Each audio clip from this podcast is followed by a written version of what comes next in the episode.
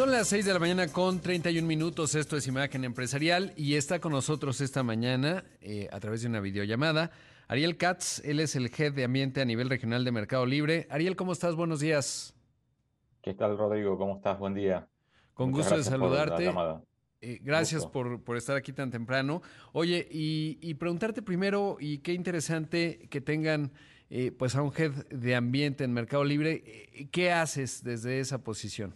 Bueno, este, mm, yo tengo una posición que, tiene que ver con trabajar sobre todo con los impactos ambientales de la compañía, desde lo más básico que, es eh, la medición de la huella de, carbono a nivel, a nivel cross de la compañía en todos los países que operamos, em, y pasando por todo lo que es el, reporting de, nuestros impactos ambientales, y luego de eso trabajar en dos frentes, un frente que tiene que ver con reducir la huella ambiental de Mercado Libre.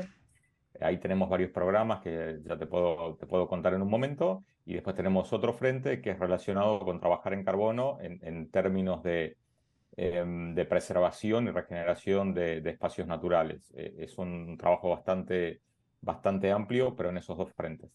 Qué interesante. Y es que pues Mercado Libre es el mayor jugador de comercio electrónico en América Latina es eh, pues de las empresas, va variando el valor de capitalización de mercado, pero normalmente es de los primeros tres lugares en valor de capitalización de mercado, pero sobre todo la naturaleza del negocio pues implica mucho movimiento. Y supongo que ahí hay mucho que hablar en términos de la huella de carbón en, en llevar eh, pues todas las compras electrónicas a, los hogares de millones de, personas en América Latina. Obviamente son el mayor jugador de comercio electrónico en México. ¿Qué hay de ello? Obviamente ahí la electrificación es un componente clave. Sí, a ver, eh, lo que nosotros nos hemos planteado estratégicamente es que eh, poder crecer de, manera armónica y ordenada en nuestros impactos con el ambiente. Y es un tema que, tiene que ver con la estrategia empresarial y está embebido en la estrategia de la compañía. Así que nos preocupa y nos ocupa todos los días en, ese marco, digamos, tenemos algunas acciones, ya como, como estás comentando, que, que, tiene que ver, por ejemplo, con la distribución de nuestros paquetes, de los artículos que compran nuestros, nuestros buyers eh, a través de nuestra flota eléctrica. Esta flota eléctrica es de las más grandes de Latinoamérica en este momento. En México, la distribución eléctrica de última milla eh, ha crecido en un mil por ciento entre el año pasado y este año. Tenemos ahora 165 vehículos operando y distribuyendo paquetes y esperamos este, poder eh, crecer mucho en, este plano. Tenemos ya varios compromisos, eh, compromisos eh, que, son públicos en torno a flota eléctrica y bueno, esperamos este, para fines de este año, comienzos del año que viene, ya haber duplicado la... Y, adicionalmente también tenemos un, objetivo agresivo de llegar a 10.000 vehículos eléctricos para el año 2025 en toda la región. Esto tiene que ver muchísimo con, con el impacto de, distribuir estos paquetes. Claro, no, pues es un objetivo formidable. De las, eh, hay, nos dice 165 unidades eléctricas en México. ¿Cuántas tienen en toda la región? En toda la región tenemos más de 500 en el momento Estamos con una cantidad importante de, unidades entrando en operación en, estas semanas, así que eh, es un proceso bastante dinámico que, no solamente tiene que ver con, con conseguir y, disponibilizar estas unidades, lo cual ya de por sí es bastante difícil en, nuestra región, sino también tiene una contracara em, que, que, por ahí es un poco más invisible hacia, hacia nuestros compradores, que tiene que ver con que al mismo tiempo que eh, agregamos unidades eléctricas, estamos construyendo la infraestructura de carga para estas unidades en, nuestras, en nuestros sitios logísticos que tenemos ubicados en, nueve ciudades de, México. Em, estamos construyendo infraestructura de cargadores para estos vehículos eléctricos, lo cual implica un, trabajo que obviamente es una inversión importante y además es un trabajo importante de ingeniería poder hacer que esto funcione, ya que estamos eh, netamente apoyándonos en infraestructura propia para poder tener estos vehículos cargados y operativos todos los días en la calle. Claro, y es que eso que mencionas es clave porque no solo es comprar el vehículo eléctrico y ya, ¿no? Sino eh, entender cómo se mueve en el ecosistema de la logística de la pues enorme que tienen ustedes que deben tener eh, en los tiempos de carga, por ejemplo, que a diferencia de los vehículos de combustión interna, pues vas, te tardas 20 minutos, dependiendo cómo esté instalado. Incluso hay quien tiene los propios dispendios de combustible ahí mismo y, pues es otra dinámica, ¿no? tienen que calcular muy bien el cuidado de las baterías en términos de los de la potencia de la carga, digamos, etcétera, y, y, de ahí la inversión, pero sobre todo el conocimiento. ¿Cómo ha sido justamente esa curva de aprendizaje en la gestión de flotas eléctricas tan grandes? Bueno, a ver, es un, proceso el cual iniciamos hace algo más de dos años con, con algunas unidades, eh, especialmente en México. Em, estamos obviamente aprendiendo bastante también a medida que vamos creciendo en este proyecto. Una cosa ha sido comenzar con pocas unidades y poder escalar este proyecto eh, a miles de unidades en la región es un aprendizaje constante. en lo que tiene que ver, por un lado, con la operación de las unidades. Esto por ahí es un poco más natural porque las unidades eléctricas eh, en general son más fáciles de operar que las unidades eh, a, combustión, en, el sentido que que tienen eh, una, transmisión directa mucho más fácil, mucho más sencilla, son más, este, más silenciosas. Entonces, en ese sentido, la adaptación ha sido bastante rápida, pero bueno, hemos tenido sí un aprendizaje mucho más, este, mucho más pronunciado en lo que tiene que ver con los términos de, ingeniería de nuestros sitios, de, construir una red de carga y de poder hacer que los vehículos estén eh, disponibles todos los días cargados para, para salir a repartir. ¿no? En esto ha sido bastante natural. Nosotros tenemos un ciclo operativo que es entregar los paquetes de día, los, vehículos duermen naturalmente en nuestros sitios logísticos de noche, así que ahí tenemos el, tiempo suficiente para poder cargarlos y tenerlos operativos y listos al otro día. En ese sentido ha sido bastante natural el ajuste, pero bueno, como todo es un, es un proceso este, que está en marcha y, nos vamos encontrando con distintos desafíos que por suerte el equipo de transporte eh, ha venido trabajando súper profesionalmente y con mucha fuerza, así que estamos muy orgullosos de lo conseguido hasta ahora. Claro, y, además habría que sumar que el mercado eh, los tenga, ¿no? Los vehículos eléctricos, porque sé que a veces ese también, o sea, ustedes pueden decir vamos a crecer tanto y luego vas al mercado y dices, oigan, necesito tantos, tantas, tantas camionetas y resulta que no necesariamente están disponibles porque pues ahí va avanzando el mercado, sobre todo en América Latina, y eso debe ser un reto también eh, significativo. Ahora, por otro lado, ¿qué hay, digamos, de la eficiencia en términos de los, de los centros, eh, los CEDIS, los famosos centros de distribución? Aquí recientemente estuvo el gobernador del Estado de México inaugurando el de Tepozotlán, que es una cosa enorme, muy sofisticada, eh, con una gran capacidad. ¿Qué hay de esa parte, el insumo energético? Em, bueno, efectivamente, a ver, nosotros tenemos un plan que es eh, también bastante ambicioso, que tiene que ver con ir migrando nuestros centros de distribución a consumir 100% eh, de energía renovable. Es un objetivo que también tenemos a, nivel corporativo em, y, más allá por ahí de las diferentes realidades que tienen los, mercados en los cuales operamos, que tienen que ver desde la disponibilidad de esta energía hasta los marcos legales que, que por suerte van evolucionando en los diferentes países. Ahí como, como bien anticipaste, este año hemos eh, conseguido migrar nuestro, nuestro centro de, distribución en Tepoztlán, em, que es, el más grande que tenemos en México, el más importante, a operar con 100% energía renovable. Este proceso que, que, comenzamos este año en México va a seguir por la migración de, sucesivamente de otros centros de distribución. Seguramente vamos a tener un par más el año que viene migrados. Así que estamos muy, muy contentos y muy orgullosos de esto.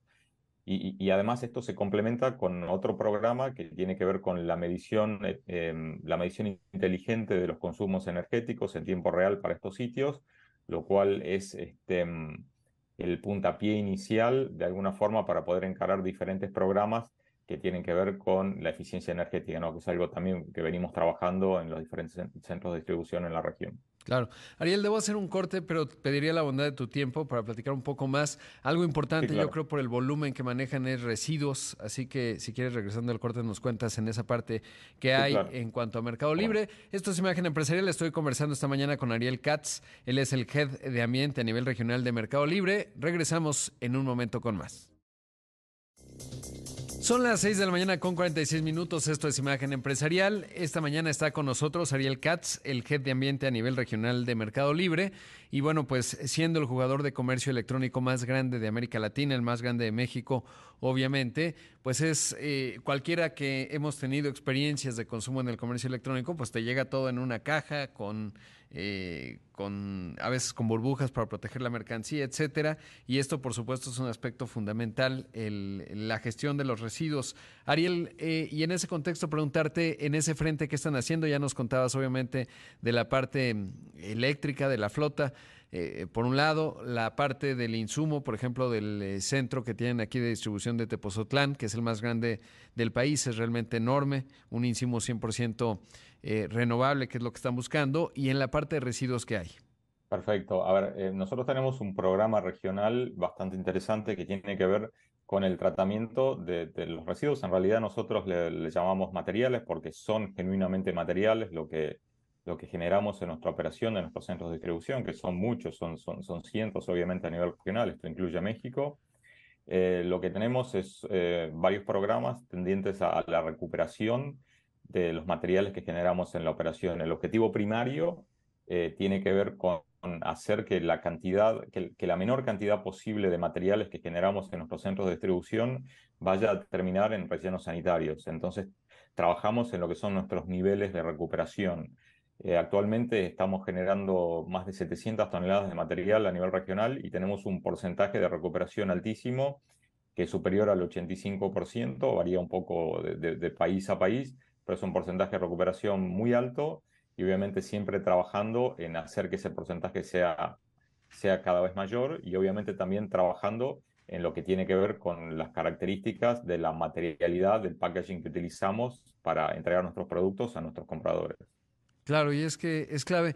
¿Y cómo se ve regionalmente el tema? Digo, ese no, no te compete directamente, pero sí es importante porque el otro día estaba viendo algunas estadísticas y, por ejemplo, en México, cuando uno entrega la basura, eh, pues eh, justamente desde los propios camiones hay un valor, digamos, en todos los, ahí sí me atrevería a llamar los residuos, y van clasificando, por ejemplo, todas las cajas de cartón, las ponen en un lugar, etcétera, porque eso tiene un valor, digamos, pero ese no te toca a ti, pero en el caso de Estados Unidos, pues ahí no tienen este proceso, ¿no? Es decir, el punto de precio no alcanza necesariamente, entonces, hasta donde entiendo, no se recicla.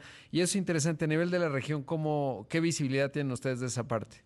A ver, eh, parte de lo que te comentaba recién, de que nosotros eh, a, lo que generamos le llamamos materiales, es justamente porque no son residuos, son, son materiales. Entonces, todo lo que, lo que uno genera en una industria o puede generar eh, a través del consumo domiciliario, eh, son materiales que son netamente valorizables. Estas 700 toneladas que nosotros recuperamos este, mensualmente a nivel regional de materiales son son materiales que, valorizamos y valorizar los materiales significa reintroducir esos materiales nuevamente en el proceso productivo. En el caso, en el caso del cartón que nosotros utilizamos a nivel regional, digo, es eh, cartón que tiene un altísimo contenido de, material reciclado dentro de esa caja. O sea, e, esa caja que, el, comprador recibe em, ya tiene un contenido alto que puede llegar inclusive al 100% de cartón reciclado, porque naturalmente el cartón trabaja de esa manera y es muy eficiente el reciclaje del cartón, ¿no? Y algo que pasa, por ejemplo, en, el caso específico de México con las bolsas plásticas que, que nuestros compradores reciben, esas bolsas tienen más del 50% del plástico del cual están hechas, es plástico reciclado.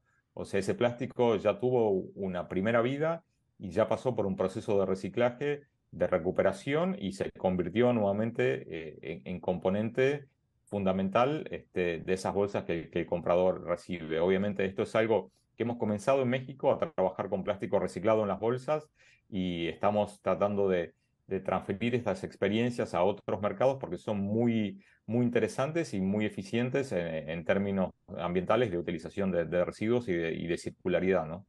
Claro, pues eh, Ariel, te agradezco mucho la entrevista, sin duda creo que es clave, sobre todo porque es una empresa eh, cada vez más visible en México en términos de la inspiración que genera en el ecosistema emprendedor. Es el mayor unicornio, ya es tan establecida Mercado Libre que no se percibe como unicornio, pero lo es, ¿no? Es el más grande de América Latina y eso pone el ejemplo a nuevos emprendimientos sin duda, pero también a, a todo el sector corporativo en el caso de México y creo que es un aspecto fundamental y el hecho de que tengan un head de ambiente, pues me parece, habla mucho de ello, ¿no? Del enfoque que le ponen, no nada más como algo accesorio que se ve bonito en los reportes eh, de, responsabilidad social o ahora eh, pues todas estas siglas que ESG que son muy importantes, pero sobre todo cuando le pones pues un cargo eh, o a alguien en una división que se centre en ello, pues es fundamental. Te agradezco mucho, gracias. Muchas gracias Rodrigo, un gusto y a las órdenes. Ahí escuchamos a Ariel Katz, el jefe de ambiente a nivel regional de Mercado Libre.